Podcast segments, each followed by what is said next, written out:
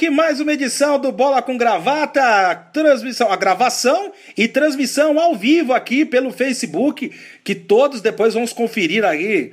Depois você pode conferir na minha página, o, o André certamente vai compartilhar, o Bruno Lima Rocha também. Por falar nisso, os meus escudeiros estão aqui novamente. Olá, Bruno! Opa, boa noite, Elias. Boa noite, André.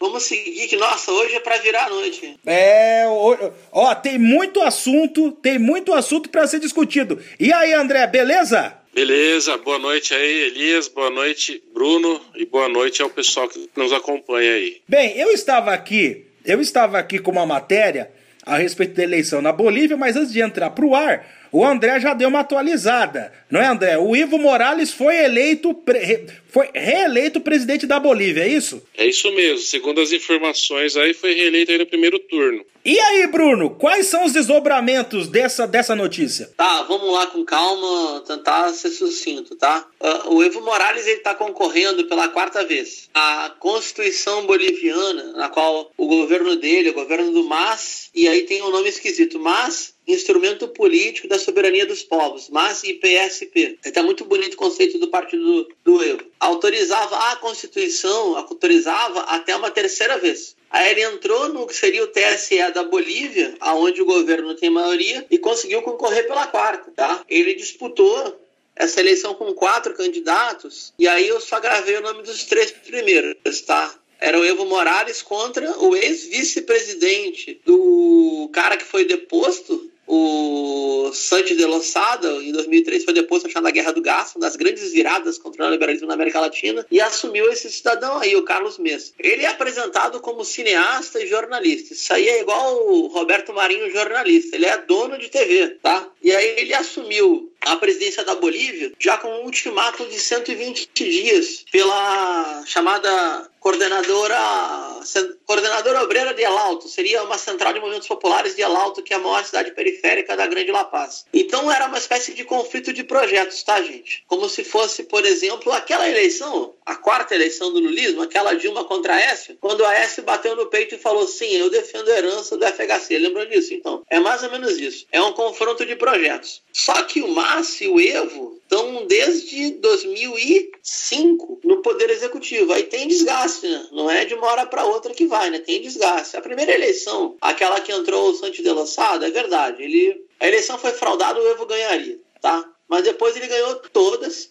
Só que essa última, pessoal, aí tem uns probleminhas aí que eu quero falar vocês vão ficar bravos comigo, vocês não. Eu sou obrigado a falar. Eu não minto, cara. Não minto em lugar nenhum. É... A gente tá gravando na segunda-feira, 23 e 5, né? Mais ou menos hoje, às dia 21 de outubro, às 4 da tarde, eu estava acompanhando o noticiário internacional em casa, entre uma aula e outra, e aí eu acompanhei na CNN né? CNN, a CNN espanhol não é a CNN língua inglesa, é a CNN gussana, muito vinculada ao anti-chavismo, ao anti-bolivarianismo, e estava dando empate técnico. A Telesur deu, o Evo ganha, talvez ganhe o primeiro turno. Mas ontem, domingo, dia 20, tinha 20% da contagem, da pré-contagem, ao vivo pela TV, e aí o TSE lá da Bolívia parou. Tava na TV boliviana, tvbolívia.bo, que é TV oficial, Tava fazendo direitinho, tava fazendo a contagem ao vivo. Resumo: se o Messa ganhasse, a, a base do governo do Evo diria que foi fraude ou manipulação da embaixada. Como o Evo ganhou pela quarta vez e a contagem parou no meio do caminho, a oposição não vai reconhecer. Então eu vou falar o que eu falei fora do ar, eu sei que é feio que tá gravado, tá? Vamos falar só a primeira letra. Ó. Vai dar uma M gigante, como foi a de 2008, que o país quase rachou no meio em função dos oligarcas, fazendeiros, grandes comerciantes quererem romper com a tentativa que aliás foi frutífera, ainda bem, do governo de um Estado plurinacional. Resumindo, o que, que eu acho? Tá? Eu acho que o saldo Messa não vale nada. O Chan Hin, sei lá o que das quantas, o pastor coreano neopentecostal lá, que é da Seitamun, que eles arrumaram, vale menos ainda. Mas que o Evo concorre de forma ilegal, concorre, que eu acho que ele meteu a mão, meteu. De qualquer maneira, como para mim a eleição é um gesto secundário, que vale a soberania popular, eu prefiro o conflito agora com o Evo no governo do que o conflito com o Carlos Messa no governo. Mas que vai dar chabu, vai. Bela análise do Bruno. Mas é eu quero aprofundar com o André agora uma outra vertente. Porque, André, eu li várias matérias a respeito da, sobre as eleições da Bolívia, inclusive do Opera Mundi, do Breno Altman, muito bom site, sobre noticiário internacional, e mesmo ali é, foi detectado algo que a gente já vem discutindo há muito tempo a respeito do, das forças de esquerda é, mobilizarem os jovens eleitores.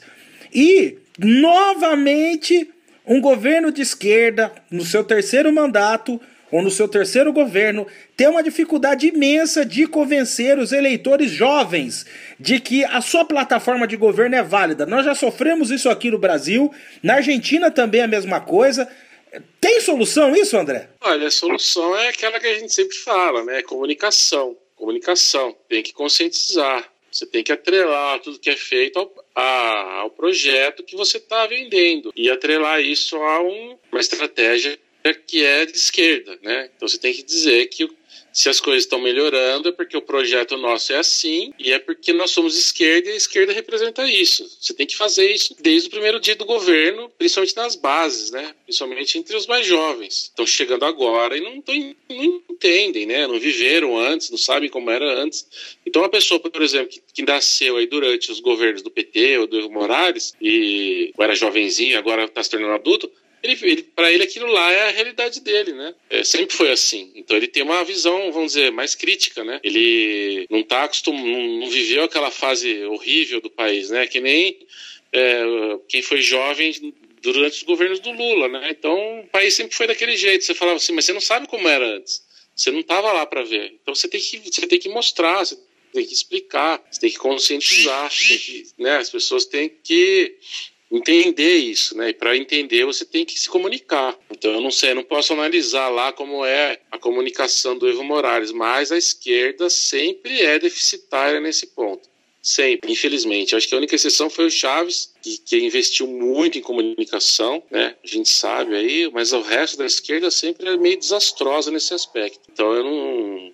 A única coisa que eu posso dizer aí é isso, né? Tem que realmente se comunicar, tem que explicar, tem que conscientizar, não é doutrinar, né? Você tem que mostrar como as coisas eram, como são, né? E o que melhorou é fruto de um trabalho, né? De um projeto que ele é necessariamente de esquerda e o que ele significa. Sem isso, a direita é muito forte, né? Tem muito dinheiro, ela tem a mídia na mão, tem o judiciário, então ela vai para cima e vai desconstruindo isso à medida que você não se posiciona, não conscientiza, não deixa claro a direita vem e desconstrói, né? É que nem aqui no Brasil. Então, quando dava certo durante o governo Lula, é porque os empresários são ótimos, maravilhosos, e as pessoas estão vencendo por mérito próprio. Quando começa a dar errado, né, que vem todo o boicote, o golpe, aí a culpa é do governo, aí é o PT que acabou com o país. Então eles fazem isso. Como o PT não fez a contrapartida, não falou que não era bem assim, então fica aquele vácuo, né? Quem cala consente, infelizmente, né? Na Bolívia eu não sei como é que é, mas para ele estar tá sendo reeleito assim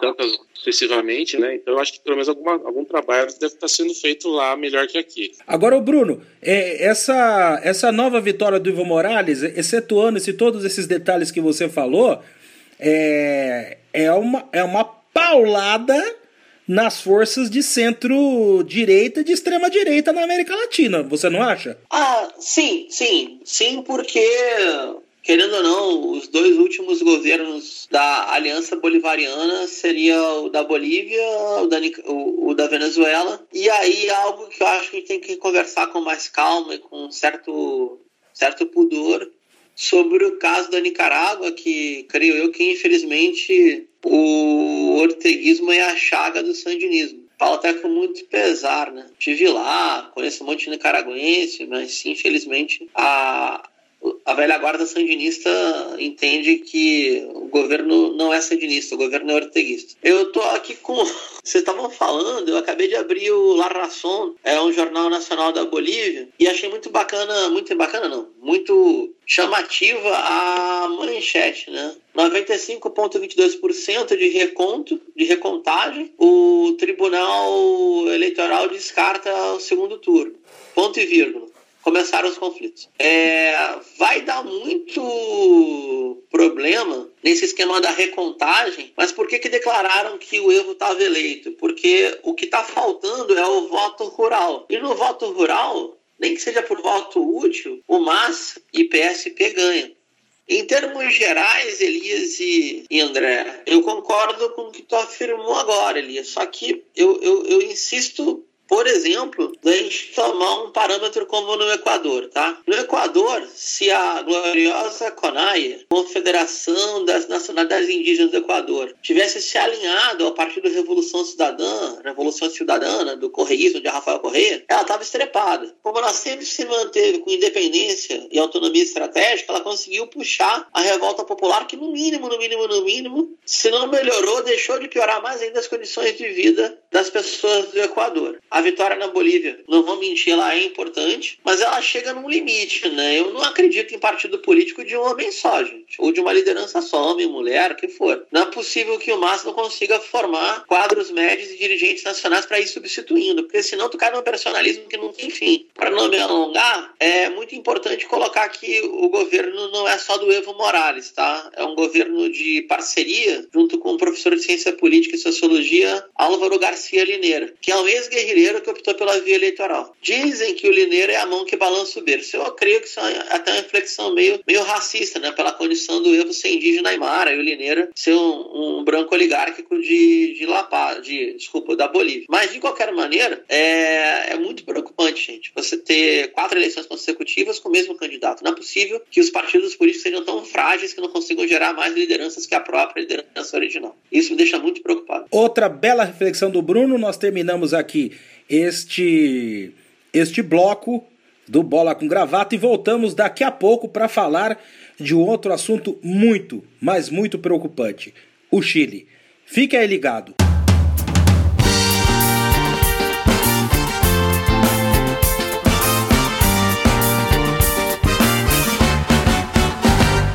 E voltamos aqui com o segundo bloco do Bola com Gravata, analisando política nacional e internacional aqui para você. É, Bruno, é, houve o, o, presidente do Chile, Sebastião Pineira, fez um. Ele concedeu um aumento no metrô e isso foi estopim para uma grande revolta popular capitaneada por estudantes que também estão cansados, é, esgotados pela, pela caristia né, que o povo, a classe média, a classe média baixa vive no Chile. O, o, o, o presidente chileno acabou cancelando esse aumento, mas decretou, por outro lado, toque de recolher. Bruno, dentro do seu conhecimento, passa, faça o que, que você está achando desse caldeirão que está o Chile? Então, gente, de novo, né, são temas delicados, a gente sabe ou imagina o que ia passar por isso. Né? A, gente passou, a gente teve garantias de lei e ordem, decretos no Brasil, no governo Temer, naquela, naquele protesto contra a reforma trabalhista na Câmara ainda, vamos recordar, né? E foi um grande susto para as centrais sindicais que estavam apoiando aquele ato. E aí depois, o garantia de lei e ordem em Brasília durar uma semana, durou, creio eu, dois dias. Vamos lá. O que eu tô acompanhando, tá? Acompanhando também por companheiros aí, não são colegas de trabalho, são companheiros de militância que eu não vou usar aqui para não fazer proselitismo, para não misturar os, as bolas. Estão na rua, estão peleando lá, estão lutando junto com a população. Gente boa, André e Elias, sem pipocar. Não sei se o termo é correto, mas como carioca eu digo. No Chile, o morro desceu. Dá para entender? A militância lá é muito aguerrida, a violência do Estado é terrível, o corpo de carabineiros, que é a Polícia Nacional Chilena, ela é pavorosa, tenebrosa, ela é especializada em repressão política, tem corpos especializados em repressão anti-mapuche, que é a maior nação indígena do Chile, e o Chile, é, é absurdo que eu vou falar, o maior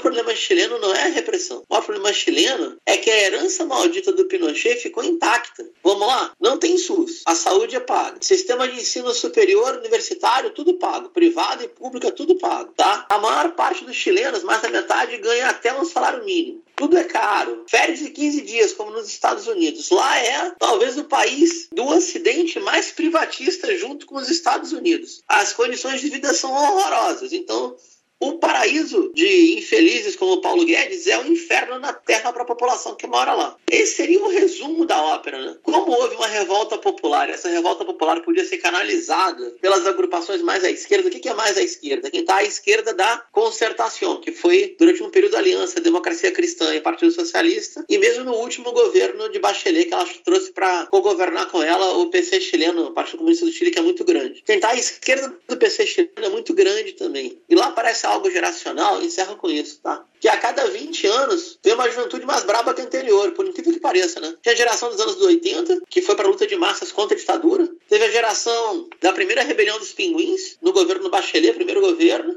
A segunda rebelião foi o governo Pinheira. E agora vem uma mais furiosa ainda, que não está aceitando perder o mínimo de condições materiais de vida. O, a população chilena quer que o Pinheira renuncie e que tenha eleições para uma nova Assembleia Constituinte. Porque a ah, cereja do bolo. A Constituição chilena, pessoal, ela ficou intacta, basicamente intacta, feita pelo Pinochet, que por sinal era senador vitalício quando fez a transição. A lei antiterrorista do Brasil, que a presidenta Dilma aprovou, fez aprovar, sem nenhuma necessidade, é cópia da lei chilena, vocês terem uma ideia. Então, aí, com essa condição dos saques populares, chama estadio social em, em, espanhol, e na defesa dos supermercados, o maldito aquele Pinheiro, que era pinochetista quando era jovem, decretou estado de emergência, creio eu que foi na metade do país. E aí, é, não só isso, como toque de recolher. O que está acontecendo? Eles fazem vista grossa com o estado de emergência, tanto é que teve atos hoje monstruosos, enormes no Chile, até pacíficos, e aí depois do toque de recolher vai a polícia na periferia e toca horror. Se metade do que eu vi for verdade não for manipulação da internet,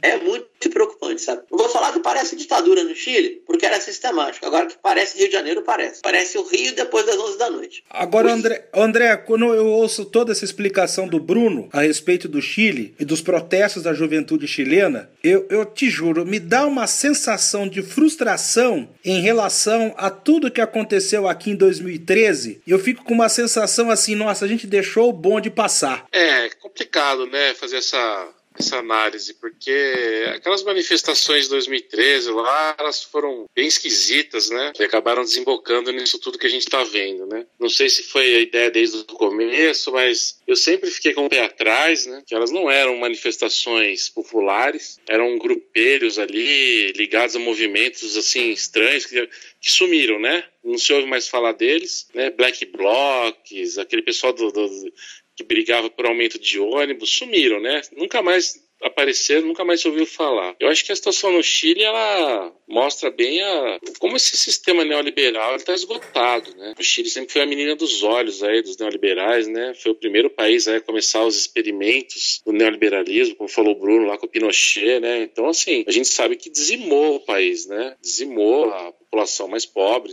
a classe média foi a ruína e é a menina dos olhos aí do, do, de Washington, né, do, dos think tanks lá. Então, a população tá revoltada aí, tá indo pra rua, não tá mais suportando, né? Que vai sair daí é, é, um mistério, a gente não sabe, mas que tá, chegou no limite mesmo, né? Chegou no esgotamento, ele chegou. E é um modelo que nosso digníssimo presidente aí, e seu ministro da economia estão implantando aqui aí a, a forceps, né? Uma brutalidade total, né? E a gente sabe no que vai dar isso daí. Né? Já está vendo aí no Chile que, o que está acontecendo. Né? O, o, índice de suicídios lá entre idosos é altíssimo, porque eles não conseguem manter o padrão de vida quando se aposentam, né? porque lá eles fizeram essa reforma, a reforma previdência semelhante que estão fazendo aqui. Então, é uma situação desesperadora e as pessoas estão aí no limite mesmo, indo para a briga, né? Vamos ver o que, que vai dar, né? É, é sempre bom, né, que as pessoas que a população vá protestar, né, e se faça ouvir. Agora,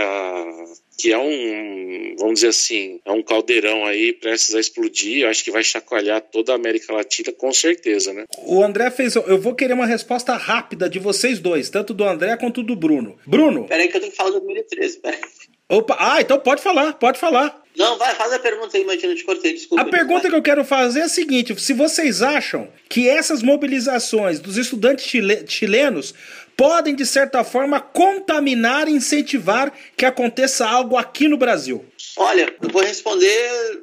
Eu queria depois voltar para 2013, tá? Mas vamos ver se a gente se entende, gente. Pelo amor de Deus. Se somar a experiência política do André, do Elias e a minha, dá mais de 100 anos. Então tem um século aqui de correria na política. Pessoal, não tem nada de espontâneo. A cultura política chilena ela é muito agressiva. Ela está acostumada a a, a, o convívio com a repressão no Chile é um convívio permanente. É como se a gente fosse imaginar o seguinte: como se as periferias brasileiras fossem politizadas. Por isso dá tanto conflito. Não dá conflito que a repressão reprime, porque a repressão vai reprimir mesmo. Dá conflito com a população de forma organizada, a partir de setores que estão à esquerda do PC chileno, herdeiros do MIR, do MAPO, correntes novas, uma frente libertária muito grande de estudantes, a cada geração vem ficando mais esperta na rua e mais brava. Isso sem falar no outro fenômeno, que aí sim eu acho que tem mais a ver com o Brasil contemporâneo, que é a presença da torcida do a Guarda Branca, a Guarda Branca, tipo, falo tudo em português, do Colo-Colo, que é uma torcida organizada enorme, tipo a Gaviões, e que se alinha na militância, menos se alinha na hora do confronto. Isso sem falar na população mapuche. Ou seja, tem uma cultura política no Chile em democracia de não ceder para o Estado que herdou o pinochetismo. Algo que no Brasil não é assim. A gente tem uma violência social altíssima e uma estrutura política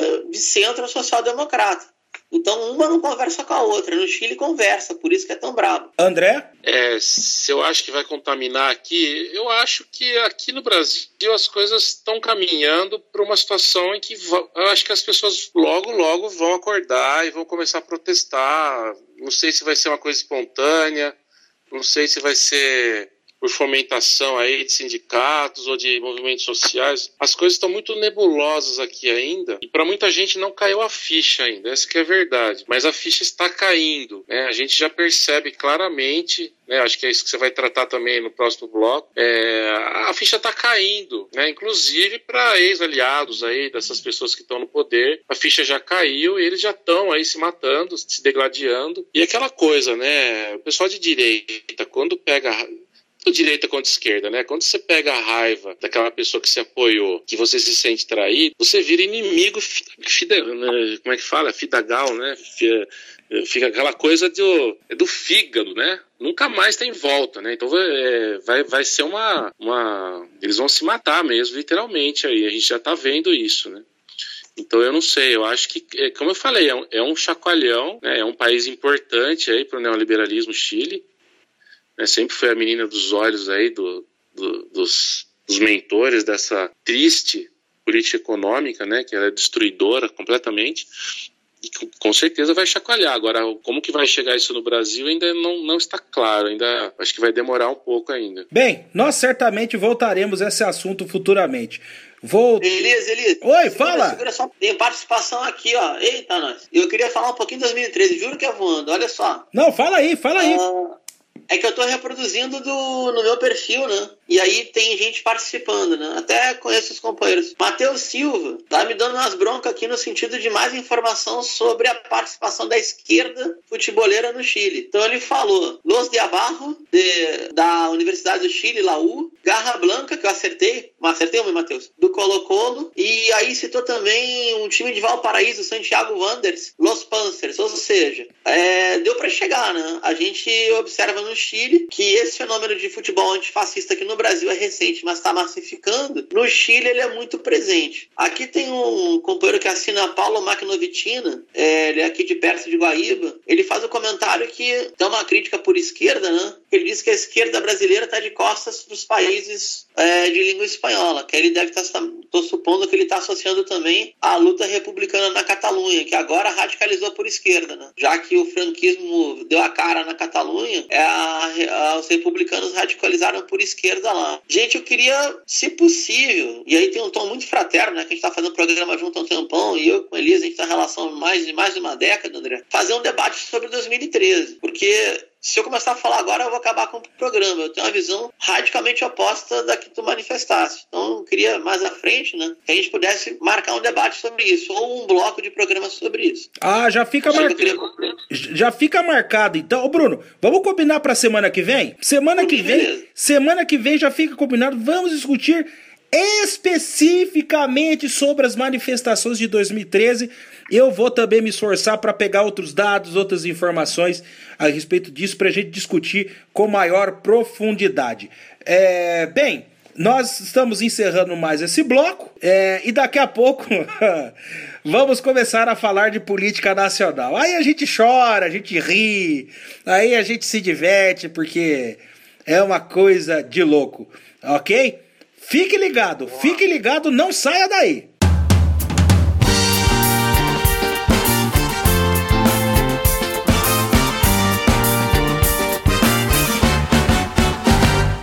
Muito bem, gente. Chegamos aqui com mais o bloco do Bola com Gravata, o, nosso, o, seu, o seu, o nosso programa de análise política internacional, podcast que está disponível no Spotify a partir de amanhã, no finalzinho da tarde, e também no saladaprogressista.com.br. Esses são os dois locais que você pode encontrar o a, versão final do Bola com Gravata, além desta da transmissão que é feita pelo Facebook no dia da gravação. Bem, agora vamos falar de política nacional. O grande assunto é Eduardo Bolsonaro. Uma hora ele é líder, outra hora ele não é. Daqui a pouco pode não ser de novo. E Notícias de hoje à noite falam que o Bolsonaro já acena com a retirada do pedido da embaixada para que ele consiga pacificar o partido. Uh, e a Joyce Halseman hoje, no hoje, segunda-feira que nós estamos gravando, eu peguei aqui uma rebarba do Roda Viva que ela está participando e ela disse que nunca viu uma família interferir tanto numa estrutura de poder como a família Bolsonaro. Agora, é, André, eu acho que isso nos leva a uma grande lição, né? A lição que é a seguinte: essa história das pessoas acharem que só devem votar na pessoa e não no partido, não na ideia, gera esse sistema totalmente distorcido e totalmente torto, cuja a víscera é toda essa confusão no PSL. Deixar muito claro para o Bruno e para o André. Para mim, tudo isso que acontece no PSL não é causa, é consequência de um sistema viciado do mundo político brasileiro, André. Sim, sem dúvida. Né? A direita sempre pegou isso, né? Não, você tem que votar em pessoas, né? Porque a direita ela não quer saber do, do, do, comunitário, ela não quer saber do trabalho feito né, em equipe, não quer saber de partido. É sempre, são sempre projetos personalistas que, vamos dizer assim, tomam de assalto algum partido político, porque eles precisam ter o partido político, já que a nossa política é partidária, né? O nosso sistema político é partidário, o partido é necessário. Então eles têm um partido lá que eles geralmente pegam, né, para eles, para alavancar uma, uma candidatura personalista, individualista, né? E sempre foi assim, foi assim com o Collor, né? O, o próprio PSDB que tinha mais cara de partido, mas no final acabou virando essa coisa aí que a gente sabe o que, que é, se vendeu a um projeto, né? Mas acabou não sendo tão personalista, né? Embora tenham aquelas personagens que sempre tentavam se, se destacar mais, né? E aí entre esse sujeito aí que está aí agora, né? Que ele é uma pessoa que não tem ligação com absolutamente nada, a não ser com ele mesmo e com as famili familiares dele. Né? Então é, fica bem claro isso. E aí estão se matando agora lá nesse partido que deu apoio a ele. Né? A gente sabe que é briga por dinheiro, né? por fundo partidário e vira essa ópera bufa aí, como a gente sempre fala, né? Uma ópera bufa de quinta categoria, com ele se matando ali em praça pública. É uma coisa assim grotesca, né? A gente assiste atônito tudo que vem acontecendo, né? A briga entre os ex-aliados do mais baixo nível, né? Com ofensas de cunho pessoal, né? Machistas, homofóbicas, gordofóbicas e tudo isso em público ali, né, no Twitter, coisa e tal, e, fica por isso mesmo, né, a mídia fica caladinha, né, no máximo dá uma notícia ali, mas estão também assustados, né, porque eles ajudaram a criar esse monstro, agora não sabem o que fazer com ele, e vá, vá, vá saber o que vai acontecer, né, a gente tá vendo o circo pegar fogo e com a gente dentro, né, Elias, a gente dá risada, mas chora ao mesmo tempo, que a gente falou semana passada. Né? O Nero está atacando fogo em Roma e nós estamos todos ali olhando o fogo chegar e não sabemos para onde vai, né?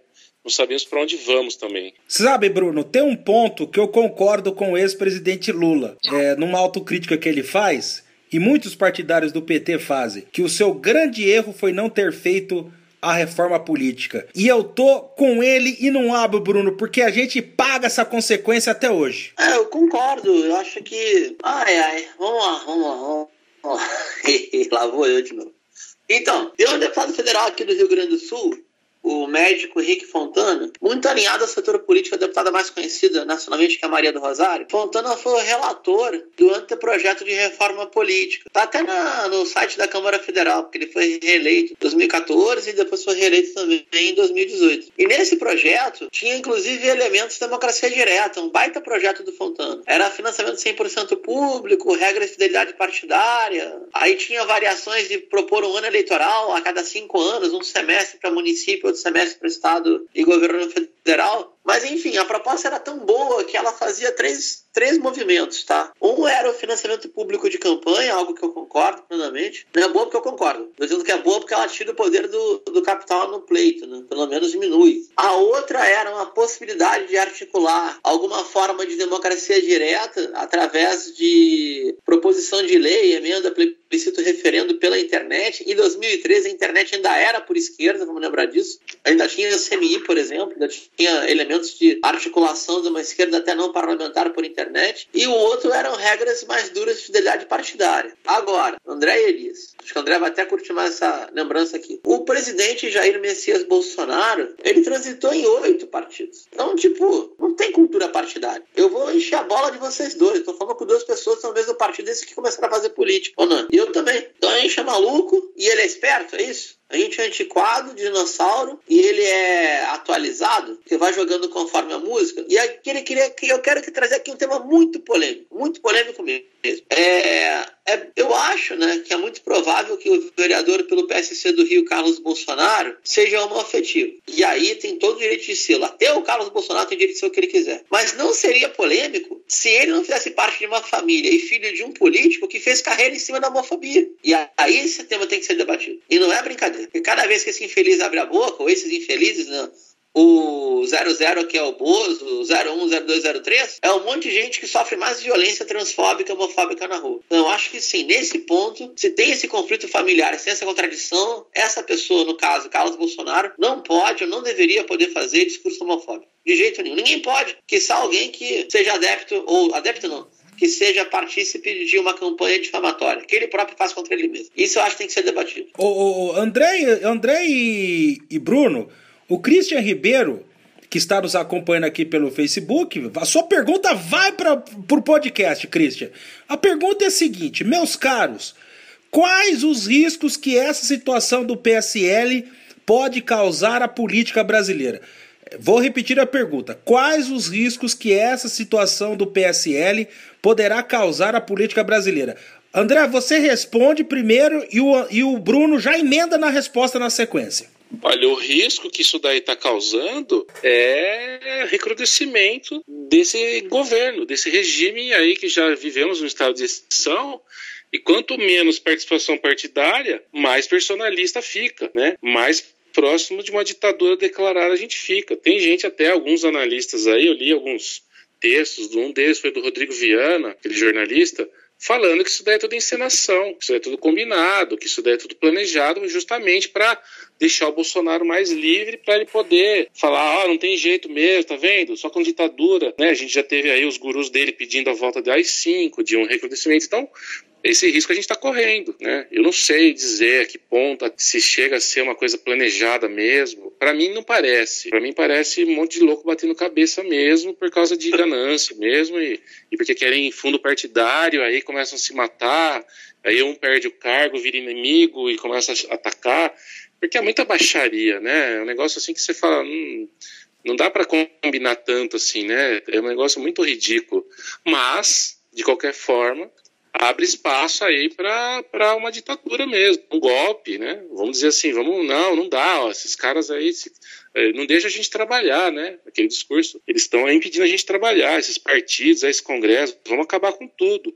Né, e aí a gente tem aqui lá a parcela de bolsominions, né, que são empedernidos, né, estão engessados, eles não conseguem pensar fora da caixinha do bolsonarismo e vão qualquer coisa que ele propor, eles vão estar apoiando. Então tem uma parcela da população que vai bater palma, né? Agora até que ponto os militares vão entrar nessa e, e realmente bancar isso é a grande pergunta, né? Como a gente sempre fala, né? O circo está pegando fogo e a gente não sabe o que, que vai sair daí, para onde vai esse fogo, se alguém vai apagar ou se vai se alastrar. A verdade é que é um momento bem delicado, né? E o governo não tem. Não, não existe um programa de governo, né? Não existe nada. Não, você vê a situação no Nordeste lá, as praias cheias de óleo lá, de vazamento, o governo não fez absolutamente nada, né? As pessoas tiveram que ir lá tirar com a mão, né? A população. Então, imagina isso no governo do PT, o escândalo que seria, era plantão do Jornal Nacional 24 horas, né? Com a foto do Lula lá e os caras metendo. E tá tudo por isso mesmo. Então, assim, a gente vê que não... é um governo, é um desgoverno, né? Eles estão lá para destruir tudo mesmo, né? Os ministros ali um mais louco que o outro, falando coisas completamente sem nexo, absurdas.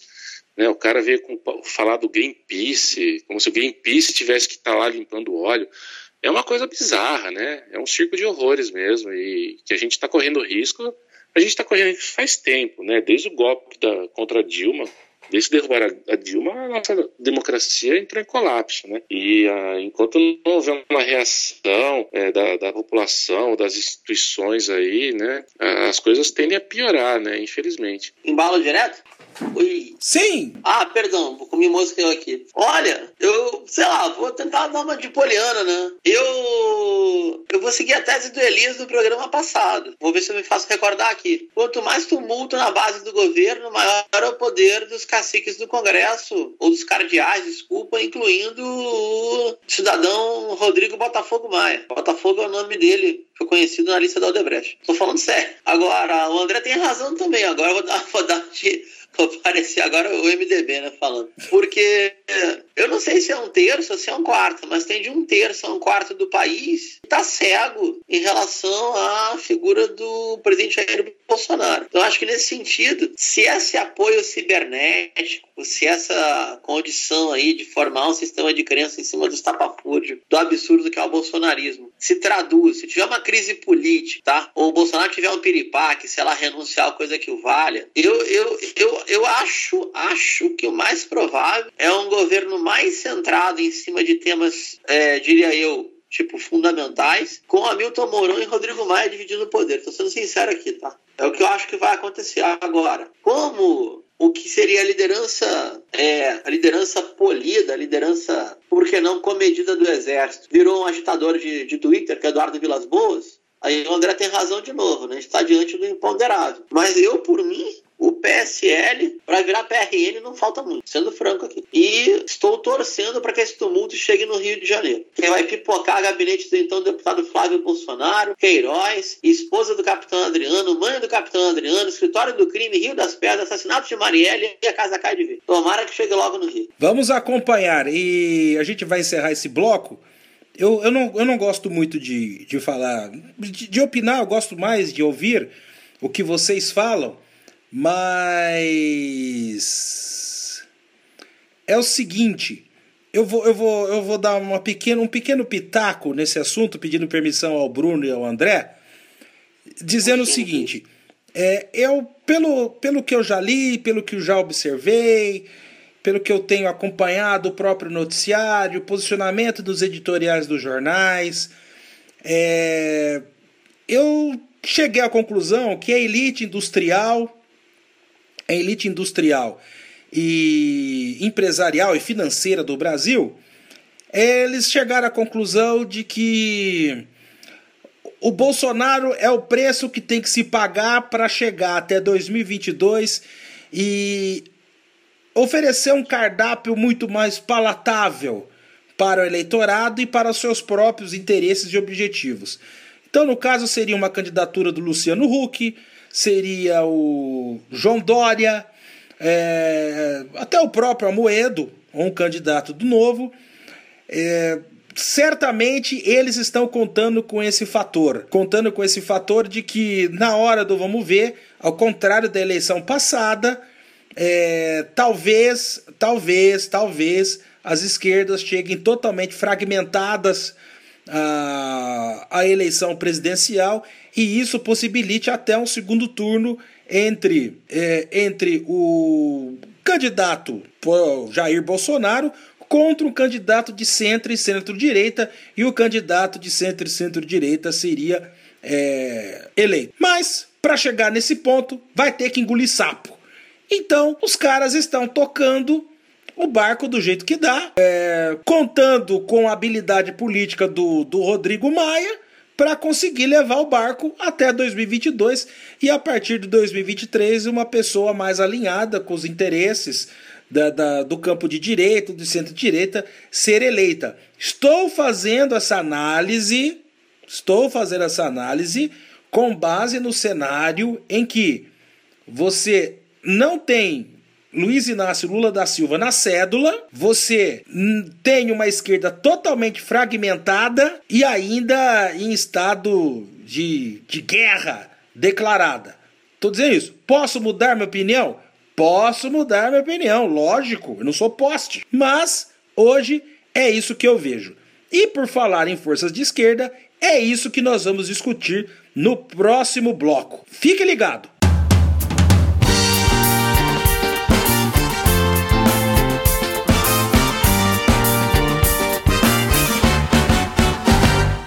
Voltamos aqui com mais o bloco do Bola com Gravata. E agora, gente, eu vou. Eu, eu, eu selecionei aqui, André e Bruno, uma entrevista que eu achei muito legal do Camilo Santana, governador do Ceará, que ele concedeu para dois repórteres do Estadão, entre eles o meu amigo fraterno Ricardo Galhardo, que é, digamos que é o setorista da esquerda é, no Estadão. E eu acho que teve uma declaração que chamou muito a minha atenção. Deixar muito claro, Camilo Santana, apesar de ser do PT, é umbilicalmente ligado à família Ferreira Gomes, que é, é do Ciro Gomes. E em dado momento, ele falou que ele não acha, ele não aprova as críticas do Ciro Gomes ao ao PT, ao Lula. E ele diz o seguinte: é, diz que essas críticas não, não trazem a bala na nossa relação. Temos uma relação muito sólida com base em um projeto no qual a gente acredita. Posso ter divergências quanto ao comportamento do Ciro. Acha que a estratégia dele está errada, mas respeito a posição dele. Agora, detalhe, né, André? Se o aliado tá achando que ele tá pisando na bola, algo está errado. Sem dúvida, é, é o que ele falou, é uma estratégia equivocada, já, já era equivocada na época da eleição, essa estratégia do Ciro de querer vir, criar um trator, falar eu, eu sou a única chance da esquerda, o Lula tem que renunciar, o Haddad tem que renunciar, todo mundo tem que renunciar, eu vou ser bola da vez, né, assim, não se faz política dessa forma, né? Então, assim, o, você não pode desprezar o capital de um partido aí que obteve essa posição de liderança, né? Depois de décadas aí de atuação e simplesmente chegar e falar e querer impor uma agenda em cima de todo mundo, né? E aí não, não foi do jeito que ele queria, ele fica aí batendo, batendo, batendo, quer dizer, dá entender que ele está querendo é, chamar para ele esse voto da, da esquerda, anti, da, da direita anti-PT, que já abandonou o Bolsonaro tal.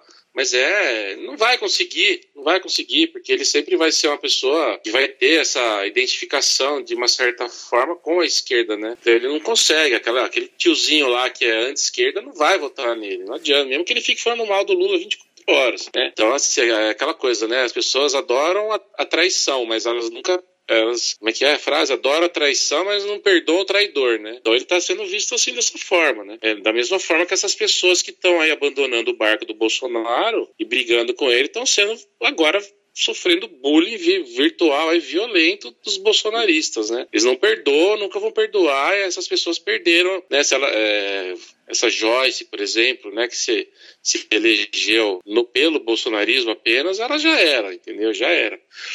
É, vai ter que comer muita grama aí para conseguir chegar de novo. O, o, mais esperto ali foi o Frota, né? Que foi se afastando aos poucos tal, caiu fora e foi pro PSDB e tal. Então ele, o Frota é esperto, né? A gente tem que bater palma pro cara.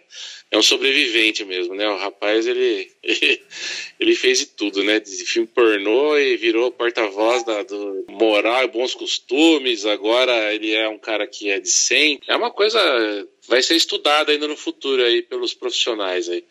Mas é realmente uma coisa bem, bem bizarra mesmo, a, a, situação atual do país, né? A gente assiste assim, estupefato. Ô, ô Bruno, em uma das respostas, o, Carmi, o Camilo Santana diz o seguinte: Acho que nenhuma candidatura se constituirá à esquerda, à centro-esquerda, se não tiver o PT como aliado. O PT demonstrou uma força extraordinária na última eleição. Fernando Haddad teve 47 milhões de votos. O partido elegeu a maior bancada Oi? federal. A maior, a maioria dos governadores Oi? tem uma base social muito forte. O Ciro sempre foi muito aliado. Lula não pode ser mais candidato. Defendi lá atrás que Ciro fosse candidato. Defendi a chapa Ciro e Haddad. Fui um dos primeiros. Era o momento de se unir em torno de um projeto que, que você acha dessa análise do governador do Ceará? Vou falar dela rapidinho, só para não perder a participação aqui de quem está nos acompanhando. E estava no meu perfil, tá? Matheus Silva e o Paulo Macanovitina. O Matheus faz três comentários que eu achei bem prudentes, tá? E diz o seguinte, ó. Até para você, até para ti, Elias, que é da área do futebol bem mais do que eu. Né? Aliás, é profissional da área do futebol. Falou o seguinte, ó, não adianta só marcar o Messi e deixar o Soares sozinho. Tem que olhar também a articulação das Forças Armadas, no caso da hipótese de virada de mesa aqui no Brasil. Sobre o Ciro Gomes, ele vai também na futebolização, né? Ele acha que o Ciro já acertou com o PSG. Tanto é que ele gosta de Paris, ou seja, se a coisa apertar, ele dá umas burdoadas e vai embora. Aí ele comparou o Ciro com o Odivan, lembra dele? Aquele que o Luxemburgo chamava de zagueiro-zagueiro? Meu Deus que... do céu! Mas o cara ele comparou com cabeça de bagre. Deus do céu! o Ciro é só na bicuda, zagueiro-zagueiro, né? Que o Vanderlei Luxemburgo, aliás, Madureira, lembra disso? Te cuida, Madureira. É, os contratinhos aquele, né? Então, é, disse que só vai na, na butina. O Paulo fez aqui duas considerações que eu achei bem legais, tá? Uma ele diz o seguinte, ó, primeiro lá atrás, ele falou que ele fez um comentário em cima do laço que eu falei da base bolsonarista, que o André falou também. Então, essa base, segundo ele, está muito vinculada aos pastores, né, aos vendilhões dos templos, ou seja, aqueles que manipulam a fé alheia através dessas empresas que arrecadam recursos. Né? No meu entendimento, são blasfemadores profissionais. Ele usou o termo vendilhões. E aí ele faz uma crítica que é meio dura. Ele fala o seguinte, ó.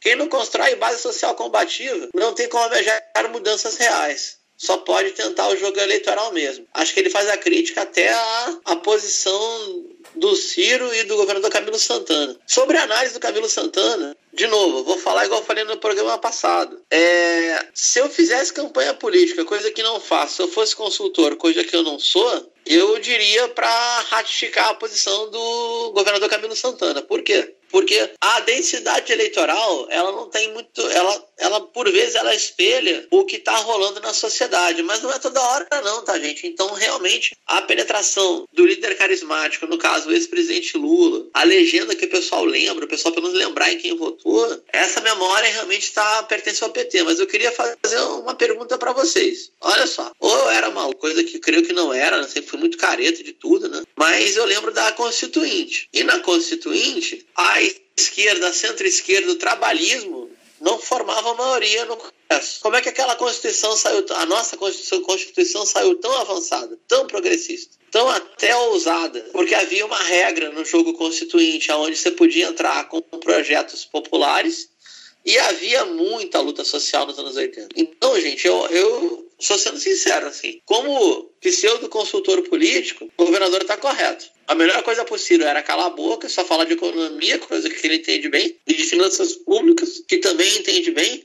E se o Ciro, agora vou dar a morta aqui, ó. Se o Ciro aderir, aderir, ou qualquer candidatura, ou Haddad aderir, tá? Ou qualquer grande candidatura aderir, a chamada MMT, em português, Moderna Teoria Monetária, que é o que está pautando o debate presidencial nos Estados Unidos, tem solução fiscal para o Brasil. Se os políticos de centro, de centro-esquerda, se mantiverem fiscalistas, aí não tem saída não, gente. E se não mudar pacto federativo, não tem saída não. Tanto é que até a praga do Paulo Guedes quer fazer isso.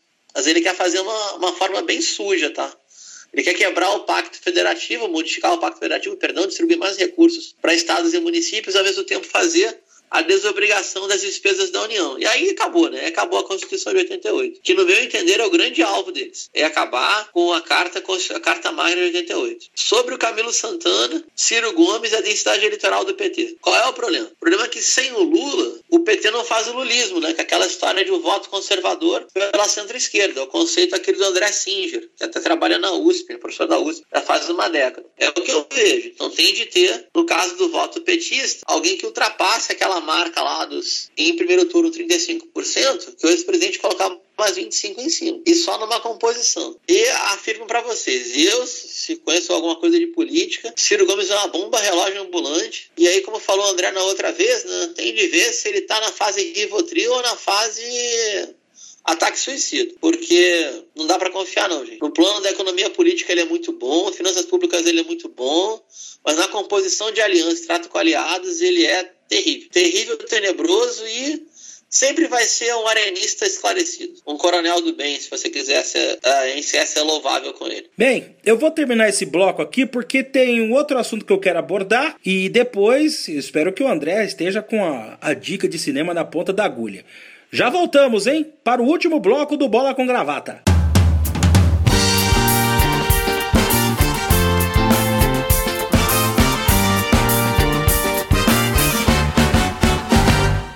É isso aí, chegamos com o último bloco do nosso Bola com Gravata e agora eu quero repercutir. É uma frase muito simples.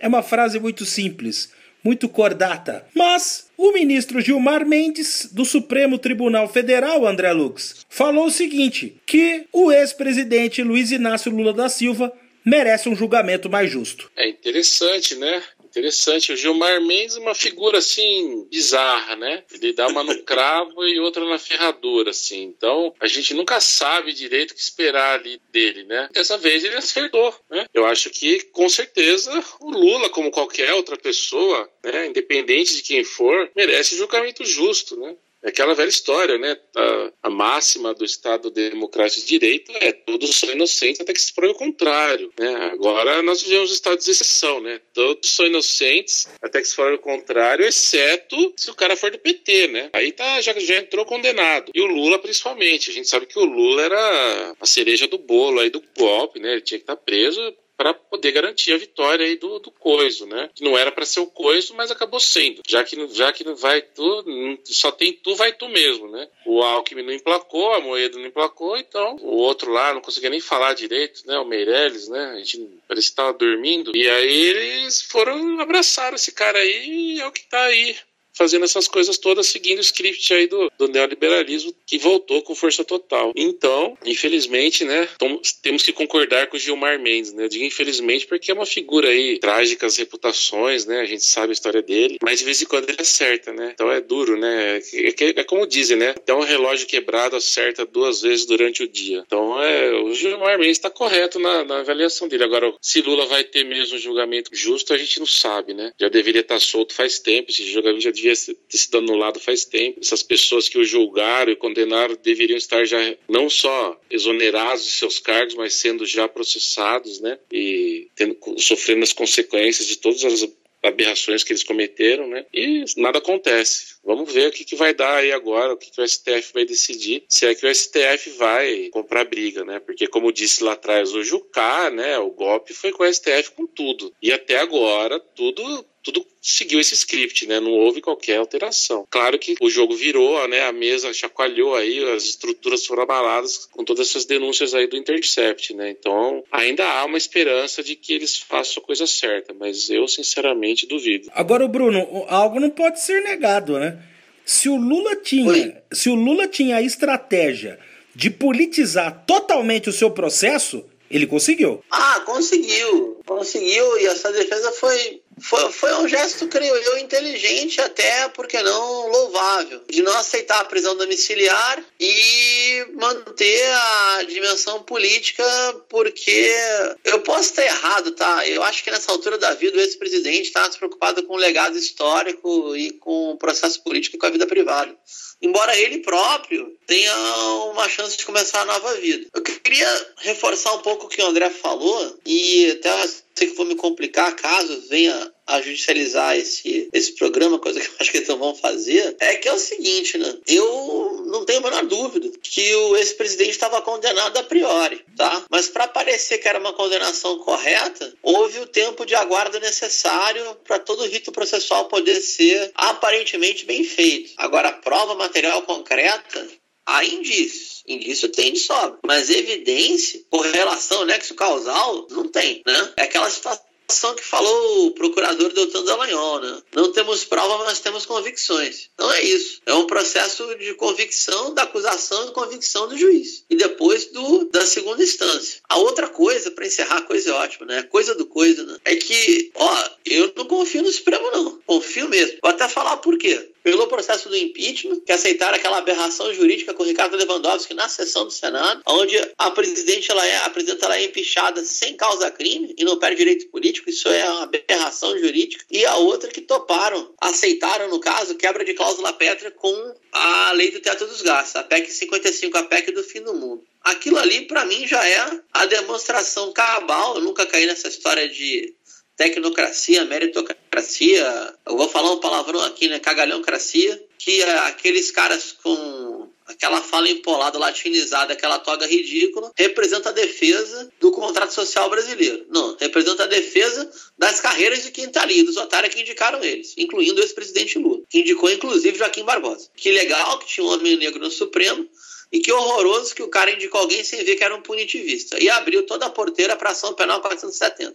E aí depois a coisa não virou mais. Mas enfim, infelizmente, né, a gente criou no Brasil um sistema de crenças e da participação popular e do trabalho das pastorais sociais, o sindicalismo, chamado novo sindicalismo, se transformou num novo institucionalismo, onde as pessoas acreditavam firmemente que a República do Bananistão ia garantir o pacto democrático. Mas, como falou Garrincha, só esqueceram de combinar com os russos, né? Só esqueceram de combinar com a direita se atopar a coisa toda. E deu no que deu. Bem, nosso tempo está esgotado, mas antes de terminar o programa, a nossa dica de cultura com André Lux. E aí, André, qual o filme da semana? Olha aí, ó, vou indicar um filme chileno muito bom que eu assisti em 2009, mais ou menos, ou antes mas o filme é de 2004, se eu não me engano, é, é dirigido pelo Andrés Wood. É um filme chileno. É um filme que se passa nos últimos dias do governo socialista do Salvador Allende, pouco antes do golpe. E o Machuca é um menino que mora na, é pobre, né? Que mora lá quase numa favela. E ele tem os amiguinhos dele, né? Que são tem uns amigos que são da classe média alta, tem tem os amiguinhos do bairro dele e tal, e a família dele a família do, do amigo, e ele vai. É, você vai vendo toda a situação ali que tá. que vai desembocar no golpe, né? Na, na, no assassinato do Allende, né? No, no suicídio e tal. E a tomada do poder pelo Pinochet pelos olhos dessas crianças aí. É um filme muito bem feito, muito triste, né? Porque o final do filme é arrebatador, assim, né? É um dos filmes mais, assim, emocionantes que eu vi, que mostra, assim, né, como é que a direita age, como é que ela chega ao poder e o que que ela faz, né? E aí eu recomendo esse filme para vocês aí, dá para achar e para baixar. Eu lembro que tinha para alugar, né? Agora não sei mais se tem locadora, acho que não tem mais. Mas procure na internet, chama Machuca. Machuca mesmo, né? O filme machuca de verdade mesmo. Não sei se o Bruno já assistiu. Se, se não assistiu, assista. Vale muito a pena. Já assisti sim. André, pô, eu eu queria fazer uma. Uma piada no Facebook, rendeu, vou fazer mais algumas, mas, cara, tu que é o crítico de cinema aqui do grupo, queria tua avaliação pessoal, né? Que loucura, a gente agora tá debatendo a piada do Facebook. Eu fiz uma profecia do PSL, profecia cinematográfica, vê se eu tô errado, André. Eu disse que, olhando de longe, parece Glauber Rocha. De perto, virou Neville de Almeida, mas vai acabar no Zé do Caixão. É por aí mesmo, né? O negócio tá feio mesmo e é isso aí. De, vai virar um, já virou, né? Filme de terror trash aí, estilo Zé do Caixão, com certeza. Só falta o Frota ser estrela de novo, né? Exatamente. Ai, meu Deus, só eu tenho que rir para não chorar, viu? Ó, eu... Mas o Frota vai fazer, o Frota vai fazer a versão pornô, né? Meu Deus, meu Deus. Isso, aquelas sátiras, né? Que é a versão pornô que é satírica, né? Que é isso aí. E vai rodar no Bahamas. Nossa, meu Deus do céu. do PSL.